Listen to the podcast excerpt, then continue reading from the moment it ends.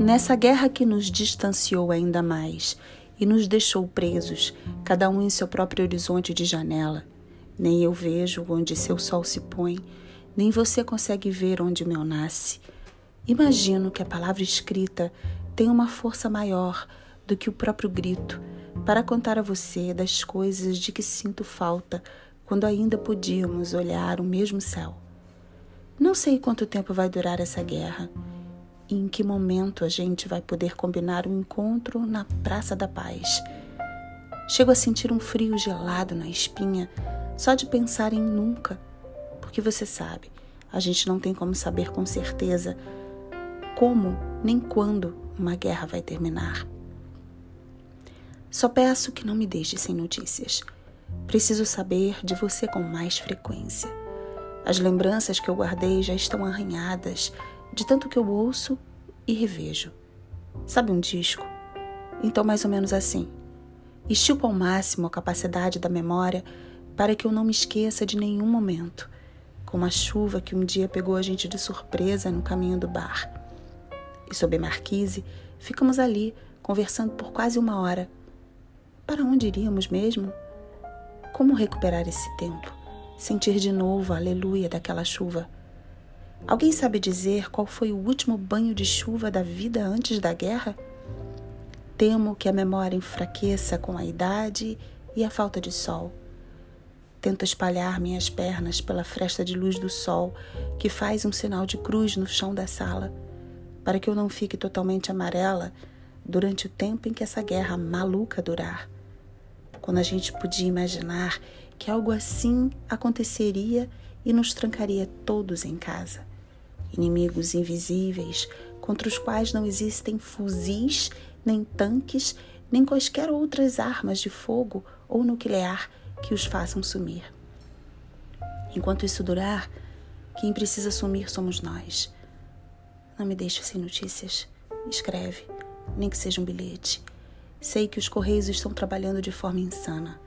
Os carteiros se vestem de astronautas para cruzarem as cidades e da cidades e darem conta das entregas. Por isso, escreve vários bilhetes de uma vez e despacha todos juntos. Assim terei mais notícias. Queria também notícia do seu rosto para ver com que cara você envelhece nessa guerra. Quero ser otimista e pensar que vamos ainda ser capazes de nos reconhecer quando isso tudo acabar. Você soube que a loucura está dizimando as pessoas?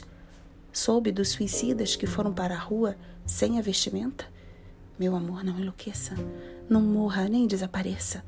Não saia de casa sem proteção.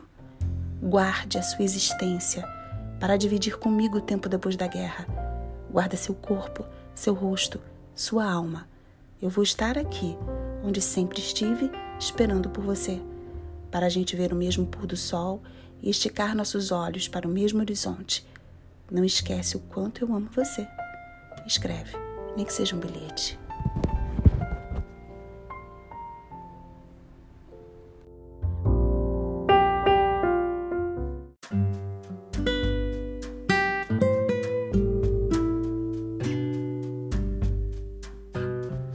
Quem olhasse aquele senhor de poucas palavras, sombrio, nunca diria que um dia foi um menino ansioso pelo dia do aniversário de sete anos. Tinham acabado de se mudar para o Rio. Vinham do Recife. A família de cinco filhos, uma mãe dispersa e um pai alcoólatra. Ele esperava que no meio do tumulto da mudança alguém fosse se lembrar de fazer o bolo, convidar os vizinhos que ainda eram estranhos para comer de graça, com certeza apareceriam. Acordou mais cedo do que o costume, não tinha aula. Armar um colégio estava entre as dezenas de coisas a se fazer. Não cogitou a possibilidade do esquecimento coletivo. Aprontou-se com a melhor camisa e a melhor bermuda, não que tivesse muitas. chinelo de dedo Saiu do quarto para receber os parabéns, adorava um cortejo. E aos sete, sentia-se de algum modo especial, queria até salva de palmas. As irmãs e o irmão estavam ocupados com urgências impostas pela mãe que tentava fazer o fogão doado funcionar. Não o viram. O menino se colocou na frente de um por um, a fim de que se lembrassem de que havia um cumprimento a fazer. Nada, nem irmãos, nem mãe. O pai estava fora e só chegaria de noite, provavelmente quando o garoto estivesse dormindo. Ele tentou várias vezes se colocar no meio do caminho, entre os quartos, na esquina do banheiro, com a esperança de que alguém se lembrasse. Aí, mano, parabéns. Meu filho, vê se você cria juízo agora com sete anos, hein? Foi a fala imaginária da mãe que nem se lembrou de dar bom dia. Estava tarefada demais, que fogão maldito era aquele.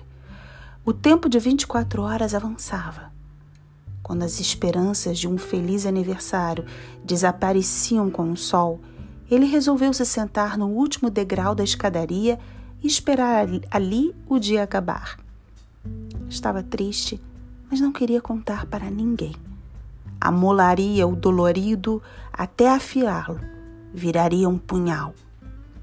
Até que, antes mesmo de anoitecer completamente, na entrada do portão de ferro, viu o pai surgir.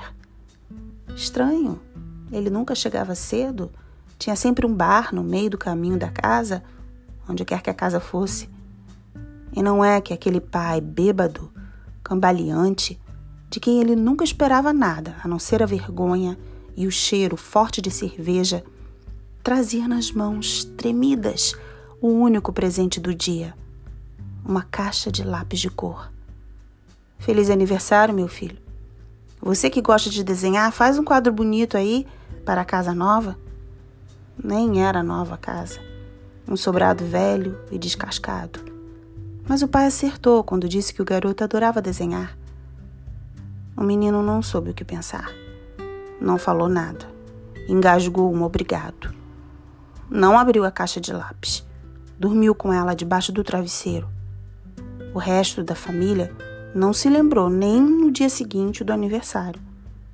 Por toda a vida, ele desistiu de comemorar seu dia a partir daquele sétimo ano. Passou a detestar a data. Podia ter aberto a caixa e colorido o restinho do dia, mas não. Ali nascia, no menino, o Senhor sombrio que ele virou.